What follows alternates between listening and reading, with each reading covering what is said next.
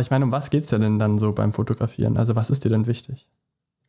Ähm, eigentlich wichtig ist mir, dass ich irgendwie eine Form gefunden habe, vielleicht nach außen zu kommunizieren, irgendwie mich selbst auch damit ausdrücken kann. Und was mir schon, also mir gefällt es natürlich auch, dass ich in andere Leben irgendwie so eintauchen kann, mit Hilfe, dass ich einfach äh, sage, hallo, äh, du interessierst mich, ich möchte Fotos von dir machen oder so. Ja, und ähm, das ist natürlich auch so eine Neugiersbefriedigung in einer Art und Weise.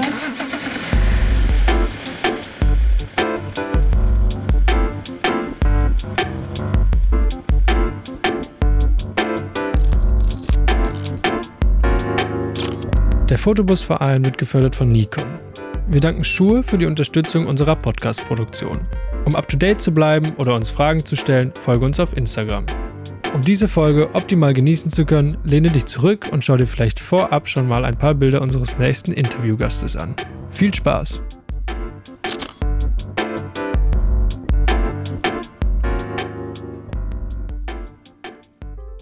Ja, äh, hallo Anna, schön, dass du da bist. Hi. Hallo. Schön, dass du Zeit gefunden hast für unseren Podcast.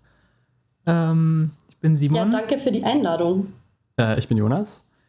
Und ja, cool. Wir gucken jetzt einfach mal, was passiert und nehmen das Ganze mal auf. Ich würde dich einmal kurz vorstellen. Ähm, du bist Anne Eicher, du bist Fotografin, wohnst gerade in München und Salzburg oder irgendwo dazwischen. Ist das richtig? Du darfst mich gerne am Ende korrigieren. Ich würde es einmal so, ähm, wie ich das recherchiert habe, mal vorstellen. Ja, ja, ne, ist alles richtig. Okay, du bist 93 geboren, hast äh, erst in Salzburg Business studiert. Nee, das war eine Schule, aber das ist auch nicht so wichtig. Side Facts. Okay. Und hast dann am Lette-Verein Abschluss gemacht 2016? Genau. Ja. Und warst dann erst in Berlin und wohnst jetzt in München und arbeitest als freie Fotografin. Genau. Als Porträt und Reportage. Richtig. Ja, cool. Wie war denn dein Tag heute? Was hast du gemacht? Ach, es war eigentlich relativ entspannt. Ähm, ich war viel draußen, habe die Sonne genossen, habe einen kleinen Sonnenbrand, glaube ich, auch davon. ähm, und dann hatte ich noch ein kleines, ähm, habe ich für einen befreundeten Künstler noch ein paar Fotos von seiner Installation gemacht. Es war eigentlich alles ganz entspannt. Ja, cool, das habe ich auf Instagram, glaube ich, gesehen. Das war das mit den Schallplatten, oder? Ja, genau. Der Medientil ist es. Den habe ich auch irgendwie in München relativ schnell kennengelernt, weil ich dann in so einer kleinen Ateliergemeinschaft war am Anfang und da habe ich mir mit ihm den Arbeitsplatz geteilt. Ach cool. Genau. Das heißt, bist du immer noch in so einer Ateliergemeinschaft oder? Nee, jetzt nicht mehr. Das war auch nur zur Zwischenmiete. Ähm, ich arbeite eigentlich jetzt irgendwie immer von zu Hause aus. Und das finde ich aber eigentlich auch ganz angenehm, weil ich bin sowieso nicht oft in meiner Wohnung. Und wenn, dann grabe ich mich so in meine Arbeit und gehe auch gar nicht gern raus. aber brauchst du es dann für dich, dass du so äh, Arbeitsraum und Wohnraum trennst? Also hast du dann so ein striktes Arbeitszimmer oder ist es so ein fließender Übergang bei dir? Also ich tatsächlich ist es bei mir so, dass ich mir immer irgendwie neue Orte suche, wo, wo ich arbeite. Und das ist als Fotograf ja manchmal ein bisschen schwierig, weil man ja dann immer den Bildschirm irgendwo anders installieren muss. Und manchmal sitze ich im Wohnzimmer, manchmal irgendwie auf meinem Schreibtisch, manchmal irgendwie ganz woanders, irgendwie draußen. so, wie, so eine, wie so eine Katze, die sich ständig irgendwie neue Orte sucht. Ja, kenne ich. Aber ja. das ist ja auch gut, dann bleibt man fit im Kopf und kriegt neue Eindrücke, oder? Genau. Also kann ich auch ja, total, ja, total, nachvollziehen. Ja. Es ist auch so, ich finde, dass so ein unterschiedlicher Raum auch irgendwie so eine komplett andere Energie immer gibt und dann man mhm. dadurch einem auch voll andere Gedanken kommen, was total schön ist. Ja, ja, oder jetzt gerade auch ähm, in, dem, in dem Shutdown habe ich so mein ganzes Zeug gepackt und bin halt zu meiner Mutter aufs Land gefahren. Ähm, wir wohnen da in der Nähe vom Chiemsee und haben da jetzt so ein Haus. Und da habe ich dann irgendwie das Arbeitszimmer von meinem Vater übernommen, der Steuerberater ist und gerade nicht arbeiten kann. Ähm, und dann habe ich da überall meine Fotos an die Wand gehängt und das war dann mein Zimmer. Einfach übernommen. Hat sich das dann so ein bisschen angefühlt wie so eine Artist Residency? Ja, genau, total, Geil. voll. Artist Residency bei den eigenen Eltern. ja, ja, genau. Das war super. Echt, äh, da bin ich auch mal wieder ein bisschen mehr zu mir gekommen. Ich glaube, das geht aber auch ganz vielen so. Ja, voll. Dass man einfach reflektiert hat und was man schon gemacht hat und wie es weitergehen soll und so weiter. Das ist auf jeden Fall eine aufregende Zeit. Ne? Also, mhm. wir haben uns auch so ein bisschen einen Gedanken gemacht im Podcast. Wollen wir dieses bescheuerte oh, Corona ja, ansprechen weiß. oder nicht. Und man so, nein, lass das bitte nicht machen. Niemand Aber, kann das Wort Corona mehr hören. Ja, einfach. Das ist schrecklich. Ja, naja, das wird nur besser. Das wird nur besser. Ja, ähm. Also wir haben auch so eine kleine, ähm, wir haben so Kurzfragen vorbereitet, ähm, oh weil wir dachten, das ist irgendwie ganz schön vielleicht bevor man, bevor wir wirklich noch mehr über dich so ähm, ja, herausfinden und dich kennenlernen, ist es vielleicht ganz schön, einfach so mal so zehn Kurzfragen durchzugehen. Die kannst du einfach mit Ja oder Nein ähm, mehr oder weniger oder ja, entweder ähm, entweder oder, ähm, genau beantworten. Ähm, ja, um so einen kurzen kleinen Eindruck so von dir zu kriegen. Mhm, ähm, okay. Genau, ich gehe einfach mal durch. Stativ oder Freihand? kommt drauf an. tatsächlich. Beides gern. Okay. Analog oder digital? Auch beides irgendwie. Das funktioniert ja schon mal sehr gut. ja, das ist schwierig. Ähm, Buch oder Ausstellung? Buch. Studium oder Ausbildung? Studium. Kaffee oder Tee? Kaffee. Wein oder Bier? Boah, beides auf jeden Fall. Apfel oder Birne? Ähm, hm, Apfel. Obwohl beides zu gesund ist. ähm, baden oder duschen? Baden. Hm, morgens oder abends? Abends. Party oder Couch? Boah, das ist eine, so eine Frage, da kann man sich jetzt krass in eine komische Situation begeben. Ich mag beides gern. das ist, glaube ich, bei der auch eine ganz gute Antwort. Ähm, Sonst kommt hier irgendwie raus, dass ich ein Partygirl bin. Das stimmt nämlich auch überhaupt gar nicht. Also, also lieber gemütlich tanzen gehen und danach auf der Couch versagen. Genau, genau. Ja, oder Konzert. Ja, Konzert ist auch gut. Ja, wir könnten Konzerte noch. Äh, Party, Couch oder Konzert. Jonas, das wäre Dann wäre Dann wär's Bar geworden, weil es nicht zur Auswahl steht. das wäre super. Ja, ja wie, wie, bist du eigentlich zum Fotografieren gekommen? Mm, gute Frage. Irgendwie habe ich das schon immer so ein bisschen gemacht. Ähm, und mit 16, also da war ich noch in der Schule, da hatte ich dann irgendwie so rumrecherchiert und wollte irgendwie mal so ein bisschen was lernen. Und dann hatte ich mit 16 so meinen ersten Fotoworkshop gemacht mit den Göran Gnautschun aus Leipzig in ähm, wo war das? In Steyr, irgendwo in Österreich. und ähm, da habe ich mich dann, da habe ich dann irgendwie die ersten Arbeiten, also er hat dann so verschiedene Kunstfotografen vorgestellt und dann, wow, was es da alles gibt und so. Und dann war ich da total irgendwie begeistert und dann habe ich da irgendwie immer weitergemacht. Und vielleicht auch so ein bisschen auch so von der Familie her, weil mein Onkel der hat irgendwie schon früher schon alles so gefilmt. Irgendwie so mein ganzes Leben, das Leben meines Vaters. Da gibt es Videoaufnahmen, wo er zehn Jahre alt ist und raucht so, also auf Super 8 Film.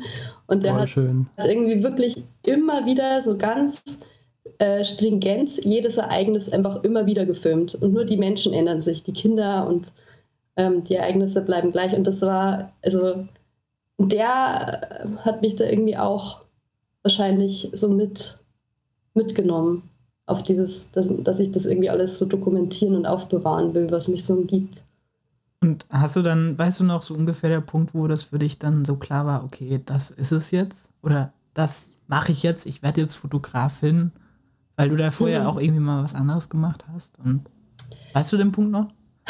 Ja, also ich wollte eigentlich schon immer irgendwie was Kreatives machen, aber mein Vater hat so drauf bestanden, dass ich noch diese quasi dieses diese, diese Matura mit diesem Handelsabschluss machen sollte. Ich wollte eigentlich schon mit 14 aufs Internat in so eine Modeschule, wo man auch Grafik und so hatte. Und ähm, das durfte ich aber nicht. Und er meinte so, du machst es jetzt und dann kannst du alles machen, was du willst. Hauptsache, du hast diesen Abschluss einfach mal gemacht. Und ich habe dann eigentlich auch schon in der Schule ab und an irgendwie Porträts gemacht äh, von den Schülern und so für die Schulwebsite. Und keine Ahnung. Und dann äh, war Schule aus und dann habe ich so zu meiner besten Freundin gesagt, so, ich bewerbe mich jetzt und ich gehe jetzt irgendwie nach Berlin. und ich will das unbedingt machen. Und äh, ja, und dann, äh, Da okay, war das, das aber noch ganz weit weg von mir irgendwie. und dann bin ich einfach nach Berlin gegangen. Aber das heißt, dann war auch schon so von Anfang an klar, dass du nach Berlin willst? Ja, es war, es war, also ich wollte schon immer irgendwie eine große Stadt, weil ich hatte oft das Gefühl, also ich bin, aber ich war schon immer so ein bisschen anders irgendwie oder so ein bisschen, keine Ahnung. Also ich habe mich schon wohlgefühlt, aber ich habe manchmal, also ich hatte einfach immer das Gefühl, dass ich, glaube ich, was, was, was anderes möchte oder was noch sehen will, raus will. Und dann, ähm, genau, und dann war für mich so die Frage so Berlin oder Wien. Und dann war ich ja schon die ganze Zeit in Österreich auf der Schule und man wurde als Deutsche immer ein bisschen gemobbt wenn man ja eine andere Sprache spricht. Und dann war es so, okay, ich gehe nach Berlin, die Hauptstadt von Deutschland. Da werde ich dann vielleicht nicht mehr gemobbt. Und da war es aber genauso. Auch mal. Genau, aber da war es dann eigentlich genauso. Da war ich dann die aus Bayern und dann wurde, die, wurde mein bayerischer Akzent immer irgendwie oh. nachgeäfft. Und ja, ja egal. Ich kann das als Schwabe nachfühlen. Aber ich kann auch verstehen, so total diesen, also ich habe, das war auch total der Zufall. Ähm, wie wir auch so auf dich gekommen sind und dann haben wir uns irgendwie dich genauer angeguckt ähm, und auch so deine Erbauzeit irgendwie durchgeschaut und haben dann mhm. festgestellt, dass du aus Traunstein kommst. Ja, genau. Oder zumindest kommst du direkt aus Traunstein? Nein, oder? auf gar keinen Fall. Also ich bin wirklich so an so einem Weiler aufgewachsen, da stehen sechs Häuser und ähm, es ist, fließt so ein Bach dadurch und ähm, meine Familie lebt da irgendwie schon seit Ewigkeiten. Ich glaube, also die betreiben da so eine alte Kunstmühle, mein Onkel, und das ist so ein Familienbetrieb. Und die haben die, glaube ich, schon seit 150 Jahren ist es nachweisbar, dass meine Familie diese Mühle betreibt. Wow. Oder sogar länger. Ich bin jetzt gerade gar nicht mehr ganz sicher, ob es nicht eher noch länger ist. Auf jeden Fall ähm, wohnen halt in diesem Weiler ähm, nur meine Verwandten. Und genau, aber Traunstein ist so die nächstgrößere Stadt. Und ja, also war halt als Jugendlicher manchmal schwer, wenn man nicht wegkommt, ne? Also ich muss sagen, es klingt so unglaublich idyllisch erstmal, wie du das so beschrieben hast. Genau. ähm, aber weiß, glaube ich, auch so ein bisschen, also ich komme nämlich auch aus Traunstein. Nein, wirklich. Und er wollte es gar nicht sagen. Er wollte es nicht sagen. wie heißt du mit Nachnamen? Ähm, Jonas Freudenberger. Keine Ahnung. Also ich bin, ich bin noch nicht geboren, aber ich bin aufgewachsen. Ähm, na, aber ich kann auf jeden Fall das nachvollziehen, dass wenn man das auch dann, glaube ich, so beschreibt, dann klingt das erstmal super idyllisch und auch irgendwie nach so ja, einem Urlaubsort und einem Ort, wo man irgendwie gerne ist, aber man, ähm, aber natürlich in dieser Beschreibung fließt das gar nicht so mit ein, was eigentlich auch einem so ähm, an kulturellen Sachen irgendwie fehlt. Vor allem, wenn man irgendwie dann auch merkt, dass man irgendwie sich mit einer kreativen Sache irgendwie beschäftigen möchte und mhm. dann halt klar vielleicht ein bisschen ab vom Schuss ist. Ja, ja, total. Und äh, gibt ja auch wenige dann. Also ich meine, ich muss echt sagen, es kommen ziemlich gute Leute aus Traunstein, die sämtliche Sachen machen, fällt mir immer wieder auf. Jetzt habe ich schon wieder einen kennengelernt. Und ähm, aber das Lustige ist, ich habe auch ganz viele dann in Berlin kennengelernt und dann kam plötzlich so, ja, ich komme auch da aus dieser Chiemgau-Region und ich so, ach echt? So? Und dann, okay. Ähm, aber ja, dort, dort so sich ausprobieren, das ist halt schwierig, weil natürlich ähm, das eine ganz andere Welt ist. Voll. Also die haben ja, da, da, da, zählen ganz andere Werte. Und das ist auch schön, dass man das weiß und ich genieße das auch total, dass da halt, dass es da nicht ständig nach Selbstverwirklichung oder um die Selbstverwirklichung geht. Ähm, ja, und ist auch, ich finde, so ein ganz anderer Umgang mit so Unsicherheiten. Also weil man, finde ich, dann nicht in, vielleicht in so einer größeren Gruppe ist, wo man merkt, es geht irgendwie vielen Leuten irgendwie so und dadurch ja auch so ein ganz starker Aufwind irgendwie entsteht. Genau. Ähm, und ich fand, das war auch einfach so ein sehr krasser Unterschied, den ich so gemerkt hatte. Aber das war auch krass, als ich dann nach Berlin gekommen bin eigentlich, weil ähm, plötzlich haben alle, waren alle so wie ich. also irgendwie gefühlt, also so Freigeister, alle machen ihr, irgendwie ihre, ihre, ihre Kunst, ihre Projekte. Und da war ich dann auch kurzzeitig auch schon mal überfordert, weil natürlich dann, dann verlierst du so das, ähm, den Status, dass du halt irgendwie anders bist. Dann bist du plötzlich äh, irgendwie da, äh, wo alle sind. und ähm, da hatte ich auf jeden Fall auch, also das hat eine Zeit gebraucht, bis ich damit, also dass ich das irgendwie ähm, alles reflektiert habe. Aber wie hat es dir ähm, sonst so in Berlin gefallen? Also ich meine, du hast dich ja dann auch, dann hast du dich direkt nach dem Nettelverein entschieden, ähm, zurückzugehen nach Bayern und München oder ähm, also wie war das so für dich in Berlin? Nee, also Berlin war super und es ist tatsächlich auch, es ist so wirklich meine zweite Heimat geworden. Ich habe halt ganz viele tolle Menschen da kennengelernt, also auch meine besten Freunde wohnen jetzt da immer noch. Und auch gerade so im Studium lernst du ja so viele Leute kennen. Aber es war weniger die Stadt wie mehr die Menschen, ehrlich gesagt. Ähm, und ich bin dann auch eigentlich gar nicht so ähm, direkt nach dem Studium zurück. Also ich hatte das immer so ein bisschen im Hinterkopf, weil ich konnte nicht so ganz für mich akzeptieren, dass ich das so zurücklasse, weil ich ja auch so ein Heimat, also ich bin sehr, sehr verbunden mit der Gegend da. Und ich bin auch immer während des Studiums oft hingefahren und habe da auch meine Projekte fotografiert. Und ich konnte es nie so richtig loslassen. Und irgendwann habe ich gemerkt, ich muss es gar nicht loslassen. Und auch wenn ich jetzt in München bin, muss ich Berlin nicht loslassen, weil die Leute sind ja da und ich kann die auch immer wieder sehen. Ähm, genau. Ähm, ja. Also klingt ähm, eigentlich sehr schön. Also auch, weiß ich nicht, kann man glaube ich auch ganz gut nachvollziehen, so in verschiedenen Regionen irgendwie so seine Bezugspunkte zu haben. Ja, das war für mich schon so ein, so ein Experiment dann, also jetzt wieder das hier zurückzugehen und zu gucken, ähm, ob ich denn auch in der alten Welt wieder funktioniere, sozusagen. Kann man das irgendwie nachvollziehen? Ja, voll. Voll. Also von, von den Wurzeln, weil das ist mir immer ganz wichtig, dass die Leute, die mir so nahestehen wie meine Familie und so, das halt auch ähm, verstehen, was ich so mache. Sehen die das? Und das also, ja, doch, also meine Mutter ist mein größter Support. Ich glaube, ich habe schon 1000 Mal äh, gezweifelt und sie immer so, nein, jetzt bist du schon so weit und du machst so tolle Sachen, bleib dran und so. Und die hat mich immer gepusht. Und ähm, auch bei meiner Abschlussausstellung, das war dann super süß, weil da sind halt, ähm, war meine Mutter dort, äh, meine Tante, die auch schon äh, auf die 70 zugeht, ähm, mein Vater.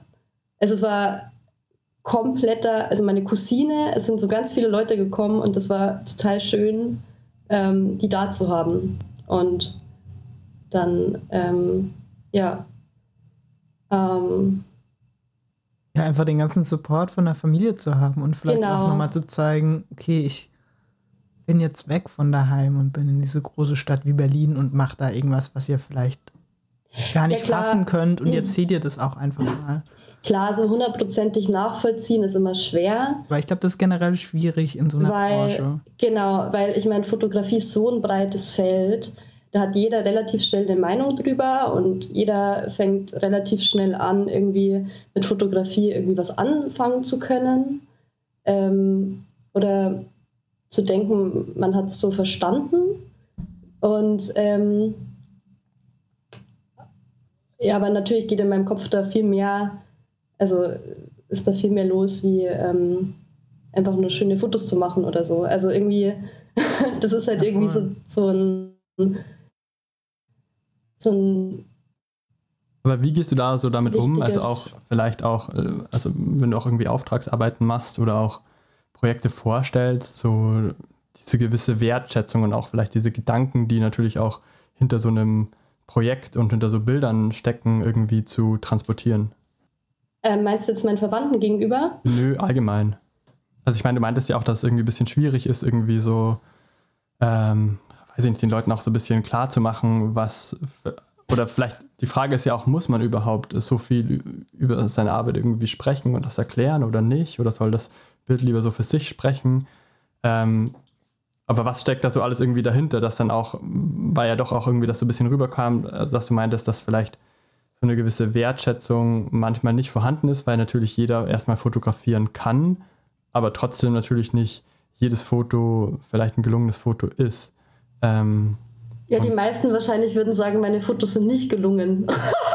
Oder keine Ahnung, weil ich ja nicht, also, ähm, also nicht, also klar im Fotokontext, aber ich meine, ich weiß jetzt nicht, ob mein äh, Vater das versteht, wenn ich äh, äh, einen Waldi in Berlin fotografiere, meinen Nachbarn. Ja, den gut, dass du das schon also, sagst, da wollte ich nee, später du, noch was fragen. Also so, den ich zufällig irgendwo getroffen habe. Ja. Ähm, ich weiß jetzt nicht, inwiefern man das versteht. Aber grundsätzlich finden es alle irgendwie immer lustig und finden es ja dann auch schön, wenn ich so Geschichten mitbringe und ähm, denen das dann erzähle und so. Ähm, ja. Aber ich meine, um was geht es denn dann so beim Fotografieren? Also was ist dir denn wichtig? Ähm, eigentlich wichtig ist mir, dass ich irgendwie eine Form gefunden habe, vielleicht nach außen zu kommunizieren, weil ich war, ich bin immer so ein bisschen äh, schüchtern eigentlich, auch wenn man es jetzt vielleicht nicht so ganz merkt, aber auch ähm, wenn es auch um so Präsentationsdinge geht, ich finde es ganz schön, dass, dass man mit Bildern irgendwie eine Sprache sprechen kann, auch wenn sich so kitschig oder künstlich jetzt anhört und ähm, so ich da schon irgendwie mich selbst auch damit ausdrücken kann. Und was mir schon, also mir gefällt es natürlich auch, dass ich in andere Leben irgendwie so eintauchen kann, mit Hilfe, dass ich einfach äh, sage, hallo, äh, du interessierst mich, ich möchte Fotos von dir machen oder so. Ja, und ähm, das ist natürlich auch so eine Neugiersbefriedigung in einer Art und Weise. Ähm, und aber gleichzeitig eine Aufmerksamkeit. Also ich glaube, ich habe auch so ein soziales Gen in mir. Ich wollte eigentlich auch, also neben dem künstlerischen wollte ich eigentlich auch irgendwie einen sozialen Beruf machen. Und ich habe einfach gemerkt, dass ich mit der Fotografie an den Leuten so viel geben kann. Also da geht es gar nicht nur um das Produkt, das rauskommt, sondern auch die Zeit, äh, die man mit Menschen verbringt und die Aufmerksamkeit, die man halt ihnen schenkt. Ähm, dass das so wahnsinnig schön sein kann halt auch. Ähm, und ich glaube, das ist es auch. Sozusagen ist für dich Fotografie so eine Art Sprache und auch Kommunikation. Auf jeden Fall. Zugang zu genau. denen zu bekommen und halt das als vielleicht auch schon als Entschuldigung ist, teilweise zu benutzen, oder? Genau, und das ist halt manchmal sehr schwer für mich, weil ich eigentlich zu vielen Leuten, also wenn ich persönliche Projekte mache, sehr starke persönliche Verbindungen aufbaue. Und ich manchmal ähm, ich, ich finde es manchmal schwierig, das nach außen zu kommunizieren, sodass der Mensch auch ähm, so dargestellt ist, wie ich ihn kennengelernt habe und dass nicht Leute das anders interpretieren. Also ich bin da ein sehr ein Grübelmensch und habe halt immer Angst, dass die Bilder anders ankommen, wie ich sie eigentlich sehe. Aber ich glaube, es ist total wichtig, so, also vor allem darüber nachzudenken, also wie wird die Person so präsentiert, dass es auch ihr selbst so gerecht wird. Genau. Und gleichzeitig muss man natürlich auch darauf schauen, ähm, dass man halt, also dass man seinen, eigene, seinen, eigene, ähm, seinen eigenen Ansatz nicht verliert. Nur weil man jemanden gern mag oder so. Und was hast du da so für konkrete, ähm, also ja. wie läuft das so ab, wenn du jetzt irgendwie so ein Projekt irgendwie realisierst? Wie schaffst du es auch, dass die Person, ähm, die fotografiert wird oder porträtiert wird, sich vielleicht auch mit einbringen kann äh, in das Ganze? Oder wie gehst du davor? Ja, also es ist ganz oft so, dass ich irgendwie mit den Leuten kooperiere in einer Art und Weise. Also zum Beispiel, ähm, als ich ähm, das Projekt äh, fotografiert habe, Beatschuppen, da habe ich so Jugendliche auf dem Land fotografiert, die ähm, dort zu Hütten und Bauwegen äh, haben, äh, wo ich selbst auch mal Teil von so einer Gemeinschaft war. Und da bin ich irgendwie oft total weit durch den Wald gefahren und habe irgendwelche, nach irgendwelchen Hütten gesucht. Und dann ähm, haben die Jugendlichen oft auch total Lust gehabt, sich selbst zu inszenieren. Und dann so, guck mal, so könntest du mich noch fotografieren. Und dann machen wir noch die Nebelmaschine an und so. Und das finde ich halt irgendwie cool, wenn die halt dann so mitmachen. Sozusagen so, eine, so ein Porträt auch zu einem Dialog wird und gar genau. nicht zu so einem Monolog. Genau, nicht, nicht nur, dass ich jetzt wichtig bin, sondern auch derjenige, der fotografiert wird. Ja, das ist super genau. schön. Also ich glaube, das ist auch super wichtig, dass wir als Menschen, die mit Bildern arbeiten oder als Autor, Autorinnen arbeiten, zusammen so eine Geschichte entwickeln mit unseren genau. Menschen. Genau, und das war mir eigentlich auch immer wichtig. Und gleichzeitig habe ich denen natürlich dann auch irgendwelche Sachen erklärt von den, meinen Kameras, weil ich dann irgendwie da mit meinen analogen Kameras angekommen bin. Dann fanden die es auch irgendwie cool. Und ja, und das ist irgendwie auch äh, voll schön, weil dann ähm, hatte ich so das Gefühl, so auch fast schon so eine Art Botschaft, also so ein Botschafter zu sein. ähm, ja, wie gesagt, es geht mir manchmal gar nicht nur um die Geschichte, sondern auch um diese Interaktion mit Menschen. das ist, glaube ich, ähm, ganz stark mein, mein Thema. Mhm. Wie lange hast du daran gearbeitet, an Beach? Boah, das war so, ähm, das war, da habe ich schon relativ früh damit angefangen. Hier habe ich erst so junge ähm, Mädels auf dem Land fotografiert. Und dann bin ich irgendwie auf die Beatschuppen nochmal, also Beatschuppen, also das heißt, äh, das habe ich mir selbst ausgedacht, den Namen, weil mein Vater so, ein, so eine Hütte hatte, und die hatte diesen Namen auch. Ich dachte am dann, Anfang immer, es heißt Beatschuppen und dann haben mich alle korrigieren müssen. Nein, nein, Beat, Beatschuppen, genau. und ähm, boah, ich habe damit 2013 angefangen, aber da habe ich halt ähm, irgendwie als erst nur so von außen die Hütten und so ganz konzeptionell, was man halt in der Schule so lernt. Du brauchst ein Konzept und das muss irgendwie alles äh, passen.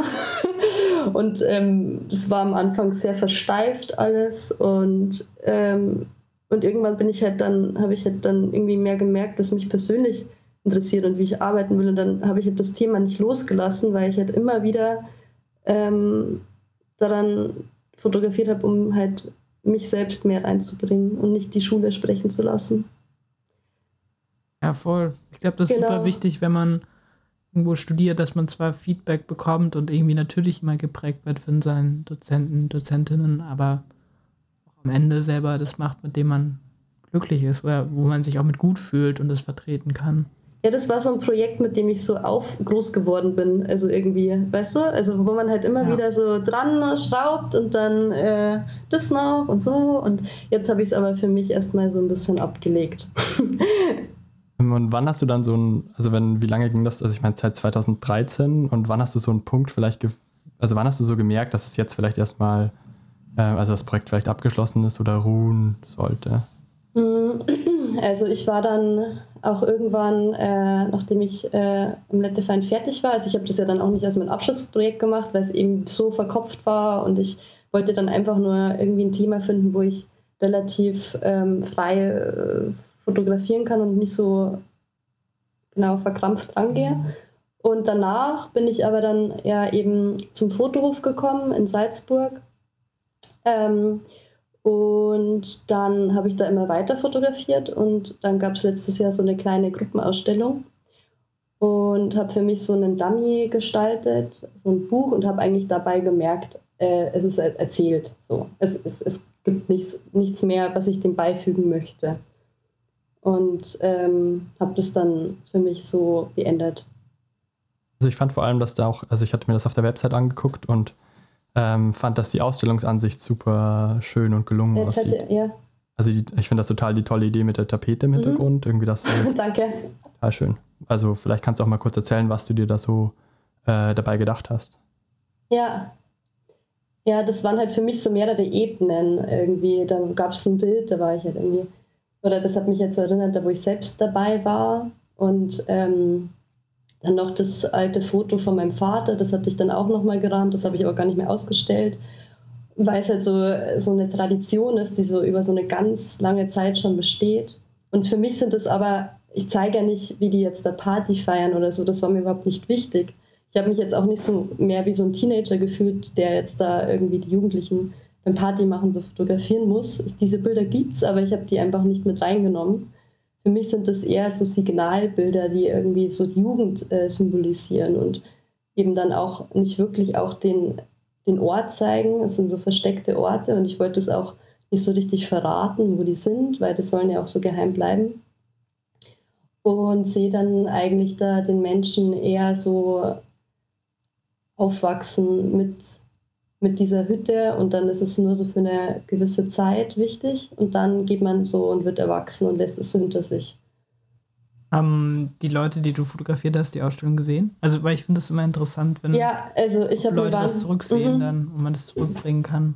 Ja, ich habe mir wahnsinnige Mühe gegeben, alle einzuladen. Ich habe ja ungefähr 15 verschiedene Hütten besucht oder mehr sogar und dann bin ich überall nochmal hingefahren und habe denen die Einladung gebracht und alle so, oh, cool und so. Bekommen auf jeden Fall.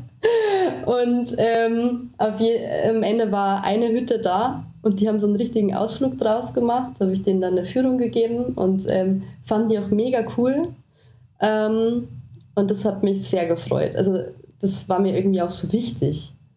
Weil ich ja irgendwie von denen was, also weil mir denen natürlich auch total viel geschenkt haben, dadurch, dass ich halt das Vertrauen hatte, die zu fotografieren. Und dann fand ich schön, dass sie auch sich für, für das interessieren, was daraus geworden ist. Voll. Ja. ja. Bist, du, bist du jemand, der direkt anfängt zu fotografieren? Oder gehst du erstmal hin und quatscht und bist vielleicht erstmal. Gar nicht. Also manchmal, ich merke jetzt immer mehr, dass es manchmal ganz sinnvoll ist, wenn man neuen Situationen geht, dass man gleich mal ein paar Fotos macht, weil das ist dann so ganz unvoreingenommen irgendwie. Ähm, und ich bin noch nicht so emotional gebunden und äh, so weiter und so fort. Aber meistens ist es schon so, dass ich erstmal ziemlich viel rede mit den Menschen und die mir halt alles Mögliche erzählen. Schreibst du es dann auf? Oder? Ja, das mache ich auch. Ich habe auch teilweise Tonaufnahmen manchmal, weil ich das ganz interessant finde, wenn man die Menschen dann auch noch hört.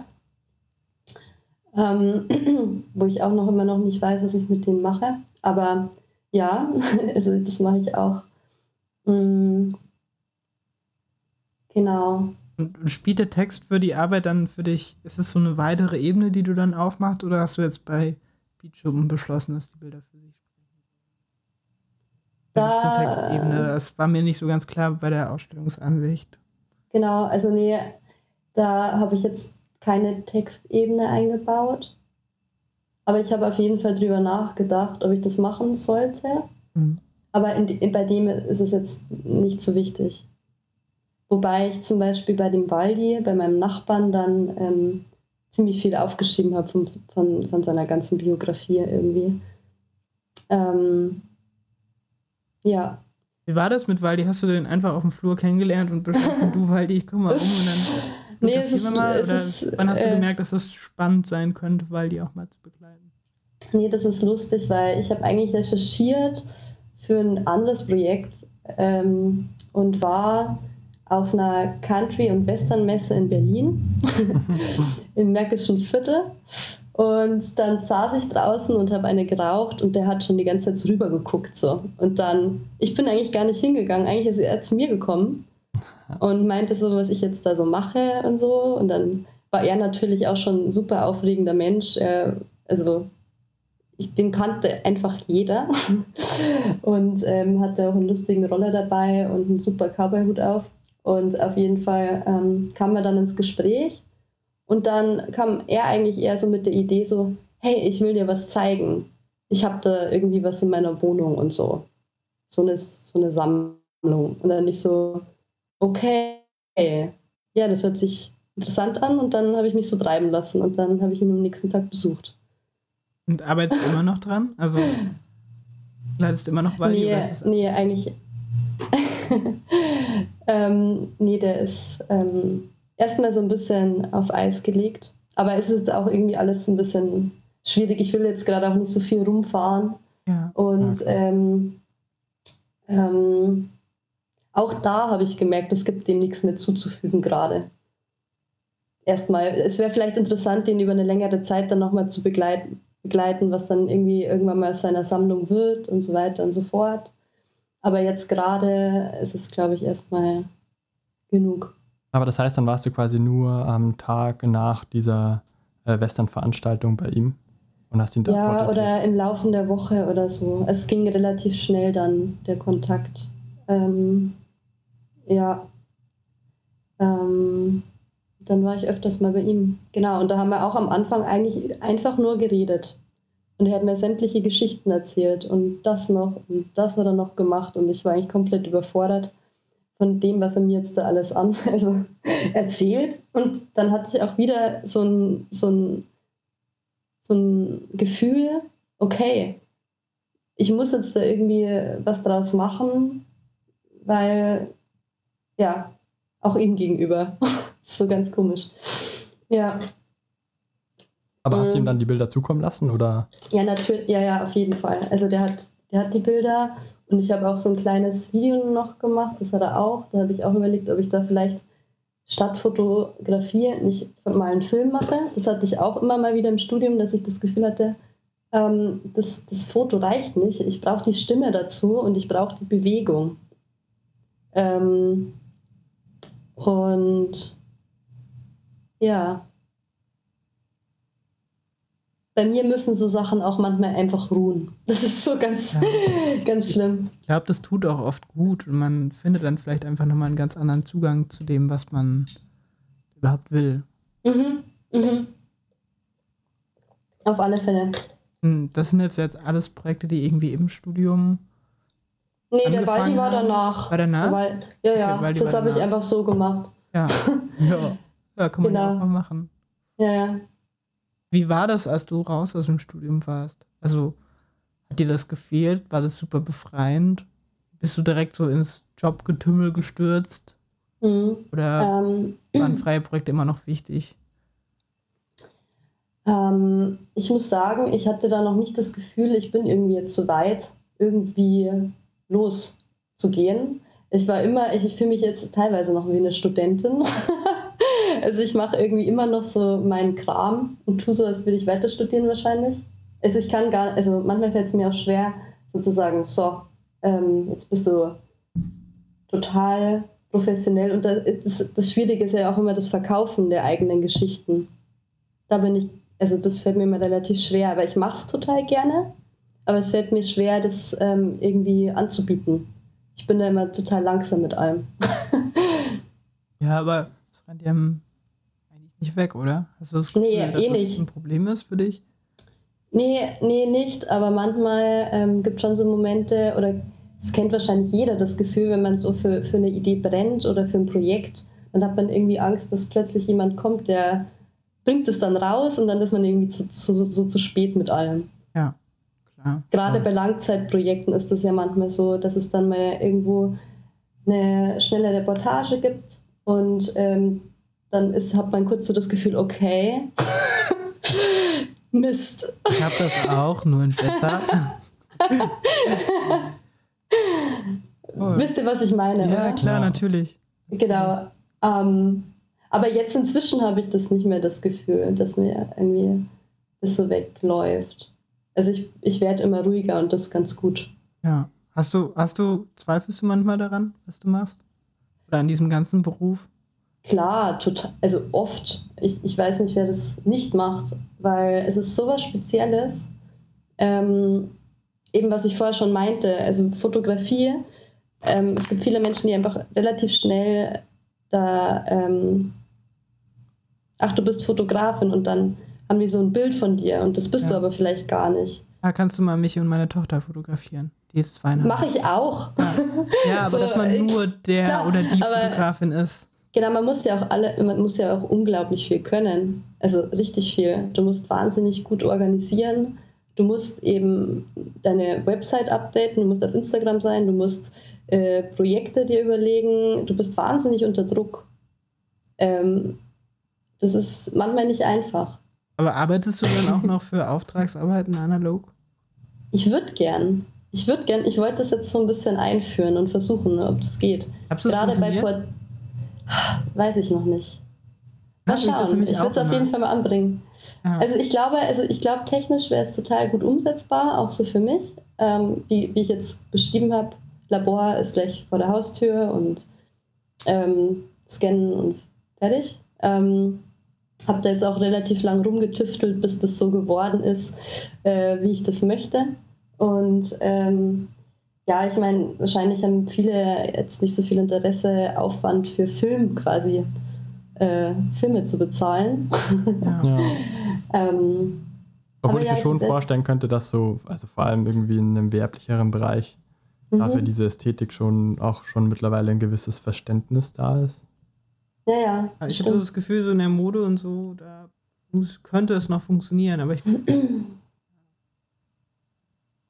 Aber vielleicht für Porträtjobs. Ja, genau. Schön wäre es für uns alle. Ich probiere es mal aus und dann ja. sag's dann. Ja, sag ich mach's einfach mal. Ja, mach mal. Ein Film reicht. Ja. Zehn Bilder, mehr bekommt ihr nicht von mir. Ja, oh, Budget aufgebraucht. Ja. ja, aber ich habe, ähm, ja, wenn es geht, mache ich das immer noch mit, so ein bisschen. Ähm, aber ich bin auch mit dem Digital total okay. Also ich bin da kein Verfechter von irgendwas. Ja. Ja. Aber hast du gerade neue Projekte, an denen du arbeitest, also freie Projekte? Und hast du da irgendwas, was, was man noch nicht kennt oder was man noch nicht sehen kann? Und über was du auch sprechen wirst? Jetzt, also ich muss jetzt Corona ansprechen. okay. Es ist schrecklich, das Thema, aber ich muss es ansprechen. Ähm, ich habe halt dann äh, angefangen irgendwie, also bei meiner Mutter auf meiner Artist Residency. ich habe einfach angefangen, meine Mutter zu fotografieren, weil es gerade irgendwie nichts gab. Und das war ja meine einzige Kontaktperson. Und dann so, meine Mutter ist generell irgendwie mein Testmodell immer für alles. Wenn ich irgendwas Lichttechnisches ausprobieren möchte, fotografiere ich meistens meine Mutter. Und äh, so war das dann auch in der Corona-Zeit und das war uns irgendwie ganz lustig, weil das für uns beide irgendwie so ein bisschen eine Ablenkung war. Ähm, und das war dann so ein kleines Projekt. Aber das hätte ich jetzt nie als offizielles Projekt oder so bezeichnet, sondern es ist mehr so nebenbei entstanden. Aber das finde ich eh, das sind meistens auch echt die interessanteren Projekte da. Ähm, und wie hat sich das so entwickelt? Also, dass du also viel auch irgendwie mit, mit, deiner Mutter zusammen fotografierst? Also, ich stelle es mir vielleicht auch sogar manchmal schwierig vor, so eine Person, mit der man doch auch so eine ja, sehr lange Vergangenheit hat, ähm, dann zu fotografieren und der, mhm. also wie hat sich das so entwickelt? Mm. Ja, also wie gesagt, sie war schon immer mein Testmodel. sie musste da schon immer durch. Sie ist es gewöhnt, fotografiert von mir zu werden. Ähm, und also für mich ist das ehrlich gesagt nicht so schwierig, Leute zu fotografieren, die, die ich lange kenne. Ähm, das ist ja auch viel einfacher, da irgendwie so eine Intimität herzustellen, das was mit Fremden ja manchmal am Anfang vielleicht ein bisschen schwierig ist. Also das ist schon äh, mit Familienangehörigen manchmal ein bisschen einfacher. Ähm, die Kunst ist es ja dann, auf einen fremden Menschen das Gleiche anzuwenden. Ähm, aber wie hat das angefangen? Das auf einen fremden Menschen anzuwenden? Oder, oder was ist da dein Weg? ich hoffe, dass ich das irgendwie schaffe. ähm, ich glaube schon. ja, also ich glaube, das ist eben das Gespräch, einfach, dass ich ziemlich viel auch von mir preisgebe. Ich bin ein extrem offener Mensch, der jetzt kein Problem hat, auch mal über sich zu sprechen. Und ich erzähle denen so ein bisschen meine Geheimnisse und dann kommen ihre und dann ähm, ist es, ja, dann macht man, macht man Fotos irgendwie. Ähm, ich glaube, dass ich es meistens ganz gut hinbekomme, eigentlich. ähm, hat es auch mal nicht geklappt? Oder wie, wie? Ja, manchmal, manchmal hat man einfach keinen Draht zu jemandem. Ne? Ja. Also manchmal ist es schwer, da irgendwie eine Verbindung aufzubauen. Ähm, klar, das kommt auch manchmal vor. Ähm, Und wie, wie schaffst du es dann, dass es nicht an dich rankommt? Also ich glaube, ganz viele Menschen oder Studierende auch kennen das dann, dass man direkt demotiviert ist dann oder denkt, oh Gott, das liegt an mir. das bin ich, ich kann das nicht. Ich möchte ja. das nicht. ähm, ja, ja, man muss sich, ein, muss sich so ein bisschen so ein Schild aufbauen auch. Also ich, ich weiß, dass das kann einen manchmal so ein bisschen zurückschmeißen. Ähm, auch gerade wenn Leute, also ich fotografiere ganz wenig auf der Straße, ähm, aber manchmal dann doch. Und da gibt es natürlich manchmal Menschen, die dann irgendwie so blöd reagieren oder sagen, hey, das will ich nicht oder und dann geht man weiter und äh, hakt es ab. Also muss man irgendwie machen, weil sonst äh, kann halt passieren. Das Schlimmste, was passieren kann, ist, dass jemand sagt, nein, ich möchte nicht fotografieren werden. Und das ist es halt dann auch schon. Das ich muss man irgendwie üben. Ja. Nee, eben. Ja. Das muss man irgendwie üben. Ja, ich glaube, man sollte das auch üben im Studium. Also ich, manchmal denke ich mir so, ja, vielleicht hätte jeder das von uns mal so, jetzt gehst du zwei Stunden raus und kriegst mal vielleicht auch aus Maul. also verbal, so im, im Sinne, dass man halt einfach auch ganz oft damit lernt, umzugehen, dass jemand einfach sagt, nee, möchte ich nicht. Dass es auch okay ist. Genau, genau. Ich, also zum Beispiel, was ich manchmal mache, ähm, so übungstechnisch, manchmal sage ich so, jetzt gehe ich raus und ich spreche einfach ein paar Leute an und versuche die zu fotografieren, einfach um so drin zu bleiben. Ja. Und irgendwie, weil wenn man lang nicht fotografiert oder lang in der Wohnung sitzt, und so vor seinen Fotos philosophiert, was könnte ja. ich noch machen und so, dann verliert man manchmal so das, das, das, das Tun irgendwie. Und das machen ganz viele, dass sie es dann einfach nicht tun und nur drüber reden. Und das ist eigentlich das größte Problem. Ja. Voll. Also Weil egal, was du machst und manchmal machst du vielleicht auch was, das ist halt dann einfach, mein Gott, das ist dann nicht so wichtig, aber vielleicht hat es dir in dem Sinne was geholfen, weil du dann wieder so ein bisschen draußen warst, mit Leuten gesprochen hast, fotografiert hast, ja. so. Genau. Ich kann das voll nachvollziehen. Also ich finde das auch schön. Ich mache das viel zu selten, aber richtig gut. Ja. Hast du auch mal so Projekte gemacht, wo du jetzt denkst, oder so ein Projekt, was einfach in der Schublade liegen geblieben ist, weil du einfach das Gefühl hattest, okay, klappt nicht so, wie ich mir das vorgestellt habe? Hm. Ähm. Muss ich überlegen. Hm. Nee, erzählt mir gerade gar nichts ein. Das hört sich jetzt blöd an. wow. Ich habe irgendwie schon immer versucht, ich habe nee, ich habe einfach irgendwie immer versucht, irgendwas rauszuziehen. Ähm, weil ich dachte, es gab irgendwas, wieso ich das fotografiert habe. Und auch wenn es manchmal nur ein Bild ist oder sowas rauskommt, aber ähm, ja. Aber das heißt, was passiert dann mit diesem einen Bild? Also ist das dann einfach so für dich fertig oder ich weiß nicht, manchmal hat man auch irgendwie so das Gefühl, jetzt hat man das fotografiert und jetzt muss man damit irgendwas anfangen. Ja, ähm, und ich glaube, ja. das weiß ich nicht, ist auch vielleicht so ein Gedanke, mit dem man irgendwie vielleicht fertig werden muss, dass das vielleicht nicht so ist oder ich weiß es noch nicht genau. Mhm. Ich weiß, was du meinst, dass es so, dass es irgendwo gezeigt wird oder so. Ja. Ähm,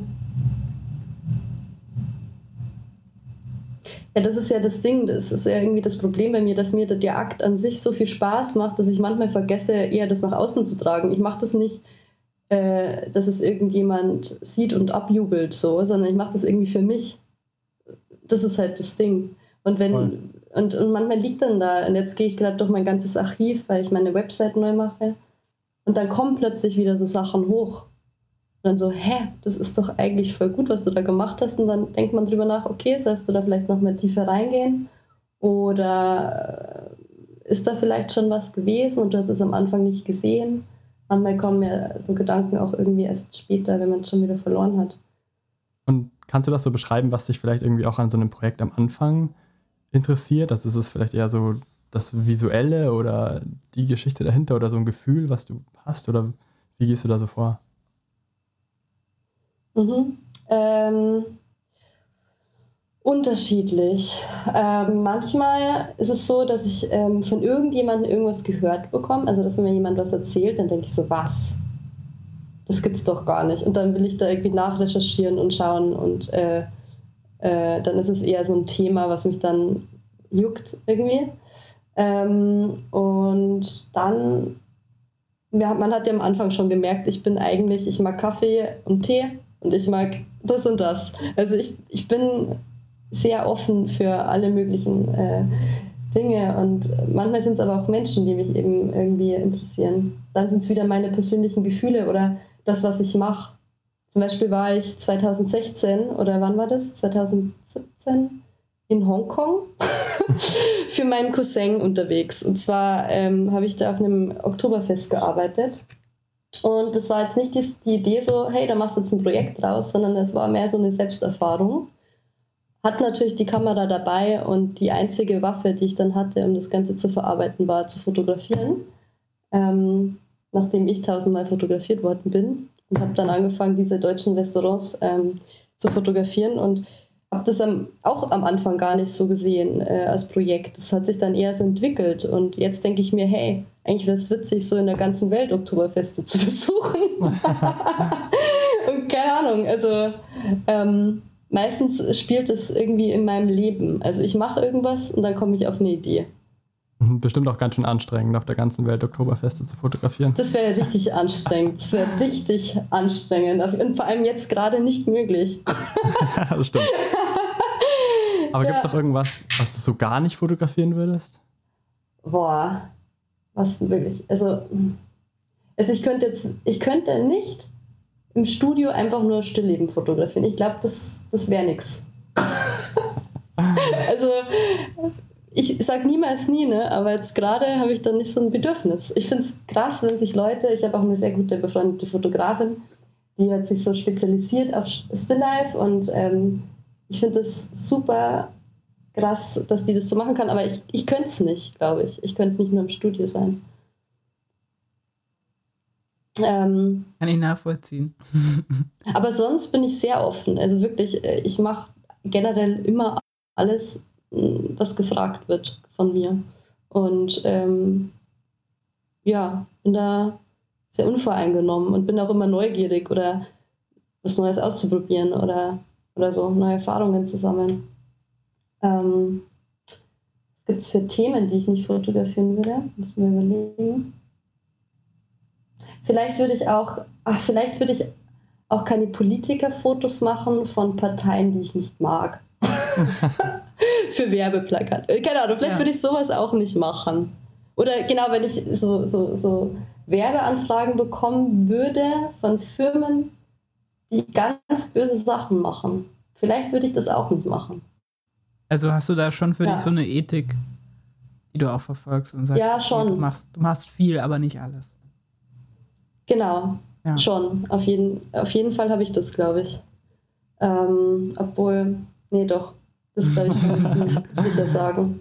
Du hast vorher erzählt, dass du irgendwie auch mal vielleicht einfach deine Gefühle fotografierst. Ist Fotografie für dich auch oft irgendwie ein Mittel, um Dinge zu verarbeiten? Oder so eine, ja, sowas um, für dich selber? Und fotografierst du auch so in dich rein, beziehungsweise nur für dich?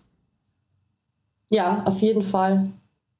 Ähm, Mache ich ganz oft. Also zum Beispiel, wie, wie gesagt, bei diesem Beatschuppen-Projekt, da bin ich ja auch irgendwie wieder so zurück in meine Vergangenheit und das fand ich irgendwie schon immer interessant, äh, wenn man mit so einem Abstand irgendwie Dinge neu sehen lernt oder neu sieht. Ähm, und ja. Wie würdest du dich denn selbst porträtieren? mit einem Cowboy-Hut und einem, keine Ahnung, lustigen Outfit wahrscheinlich. Total freakig. Wieso der Cowboy-Hut? Also dass du da schon ich so eine gewisse Affiliation ich, ich, ich, Keine Ahnung, ich sammle dann auch immer so, so, so Sachen, wie zum Beispiel den Cowboy-Hut, den habe ich ja dann auch gekauft, damit ich auf der Messe nicht so ganz untergehe. Ähm und egal wo ich bin, in was für einem komischen Ort, ich, ich liebe Cappies. Ich eigentlich, ich habe noch viel zu wenige, aber ich träume von einer Cappy-Sammlung von allen Orten, die ich besucht habe, so lustige Caps. Könnt ihr einfach ähm, machen. Ja. ja, oder genau. Mit ganz vielen Andenken wahrscheinlich würde ich mich fotografieren, so, die ich irgendwo mitgenommen habe. In so einem Zimmer. Das ist, also eigentlich, eigentlich ist das, was der Waldi hat, so eine Sammlung von seinem Leben, auch mein groß, größter Traum. Oh. so alles irgendwie zu haben. Nur bei mir ist es halt auf der Festplatte und nicht halt ähm, greifbar. ja. Also total interessant, dass du das ansprichst, dass auch so ein Fotograf, Fotografin irgendwie auch so, dass es auch irgendwie so wie so ein, dass man wie so ein Sammler auch ist. Mhm. Also, und das ja auch irgendwie total Spaß macht, aber manchmal einen vielleicht auch irgendwie in so einem Manchmal belastet es ja. einen. Weil zum Beispiel letztens hatte ich auch das Gefühl, ähm, allein schon mit der Technik, wie gesagt, ich, ich, ich habe dann, um Bilder zu sehen, ich brauche einen Bildschirm, ich brauche einen Laptop, ich brauche einen Drucker, einen Scanner. Äh, und dann wurde mir das irgendwie alles zu viel.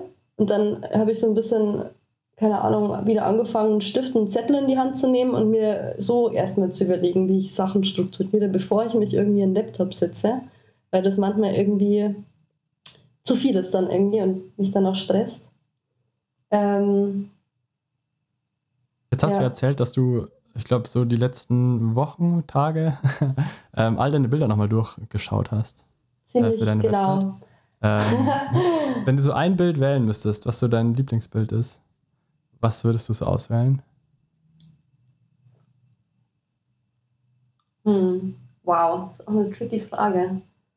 Ähm, vielleicht doch schon eher eins, äh, vielleicht das Jung, der Junge im Beatschuppen mit dem Nebel, den ich so angeblitzt habe. Weil ich habe das Gefühl, da habe ich genau das gemacht, was ich gerne machen würde. Aber es gibt ja auch noch andere, wo ich das mache, aber das mag ich persönlich sehr gern, weil es einfach ziemlich still ist und gar nicht viel zeigt und doch, finde ich, viel erzählt. Das mag ich gerne. Voll schön. oh Gott, ich hoffe, es wird nicht langweilig hier. Ich glaube nicht. Noch, noch haben wir Fragen. Aber hast du dich damals, als du dich ähm, für den Lettelverein beworben hast, hast du dich auch noch woanders beworben? Tatsächlich nicht. Ich hatte überhaupt keine Ahnung, ehrlich gesagt. Null. Ich bin so wirklich auch einfach nach Berlin. Ich hatte so einen Praktikumsplatz bei einem Fotografen und den, ich habe mir da überhaupt noch überhaupt keinen, ich habe mir überhaupt nichts gedacht. Und dann war da ein anderer Assistent und der hat mir vom Letteverein erzählt, dass er da ist. Und ich soll mich doch da einfach mal bewerben.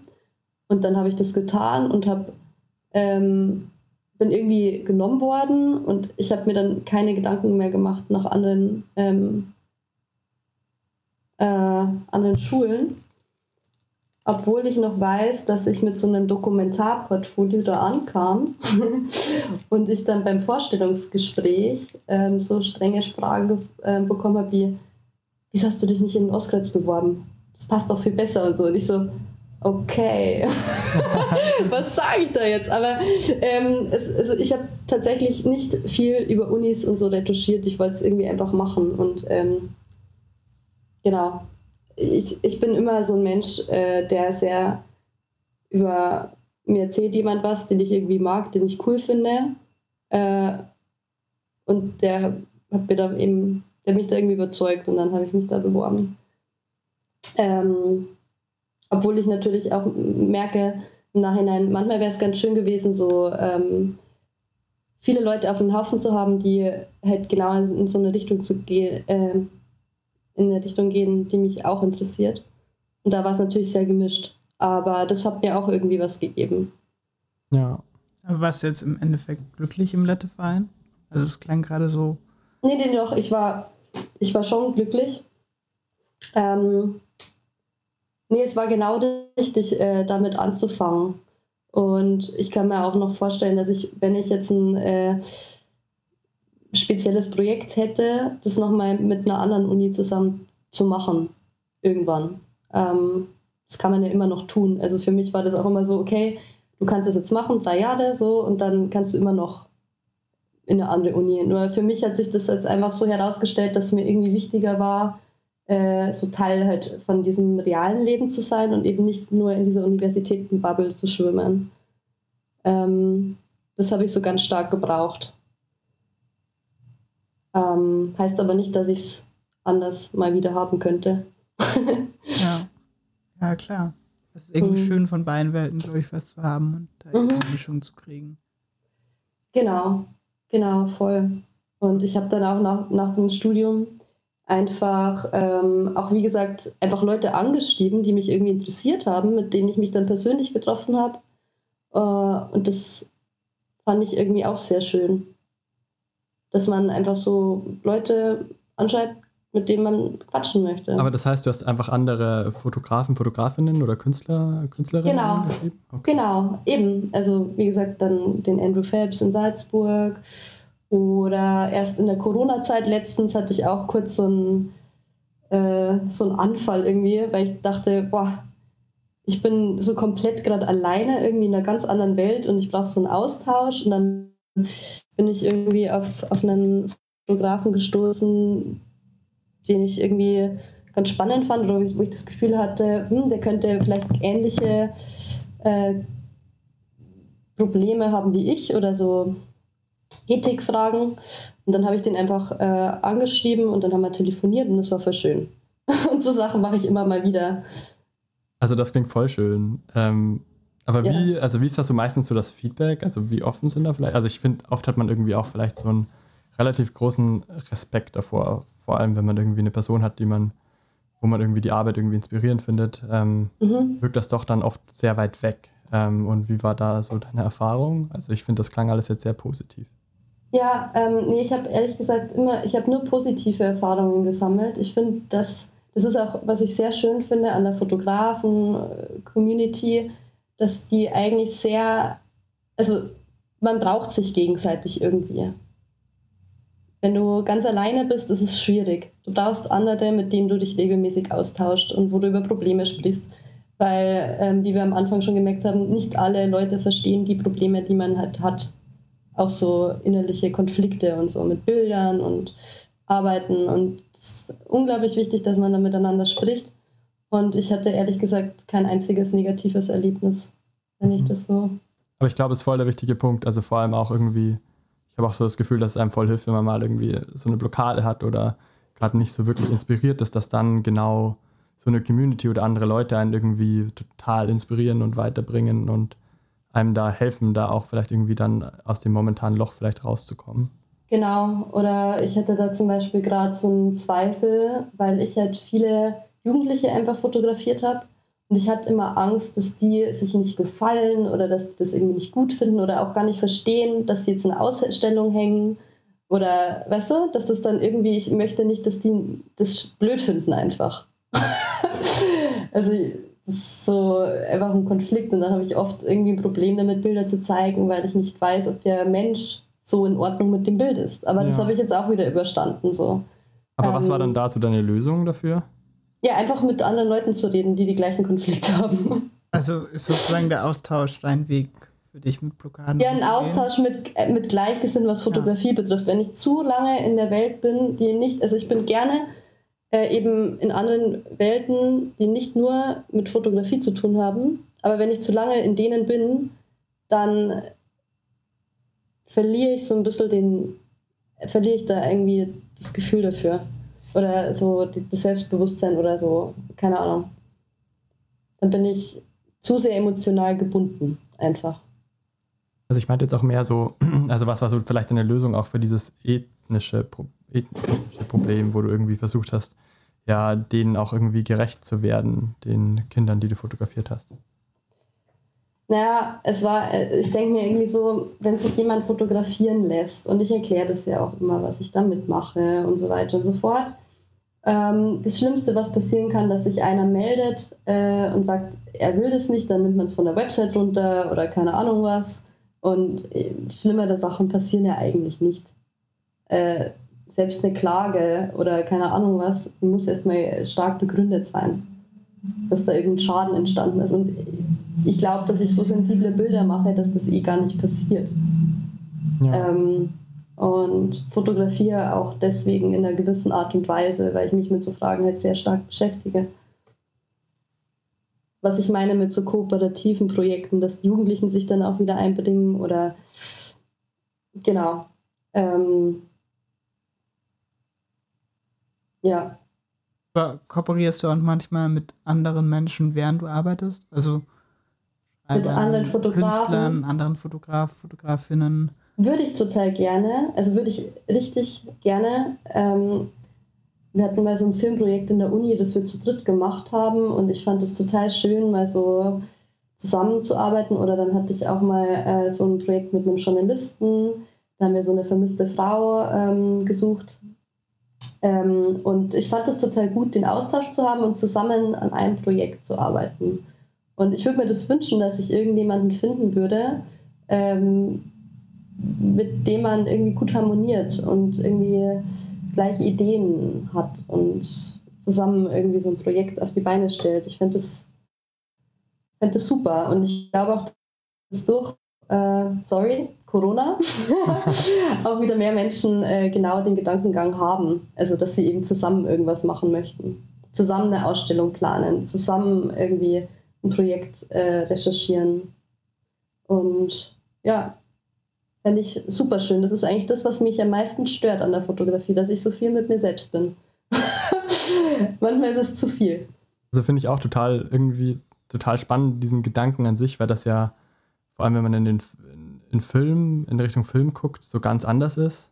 Mhm. Und das so ganz normal, also so eine geteilte Zusammenarbeit zwischen Regisseur und Kameramann ähm, und ganz, ganz vielen anderen Leuten auch ist. Und ja. das aber in der Fotografie oft, also ganz, ganz oft wegfällt. Oder wenn, dann auch, also zumindest kenne ich sehr wenige Projekte, die so. Ja, ähm, aber es ist auch, es ist auch schwierig, genau, weil, weil viele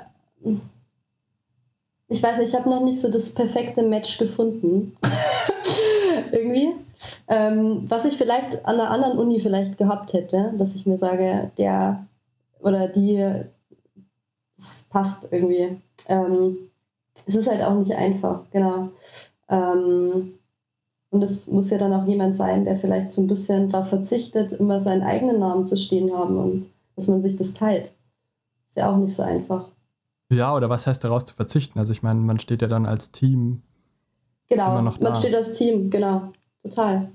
Ja. Ähm, du hast vorher gerade ein Projekt an, äh, angesprochen, wo ihr eine Person dokumentiert hat, die irgendwie verschwunden ist. Genau. Ähm, wie hast du das angestellt?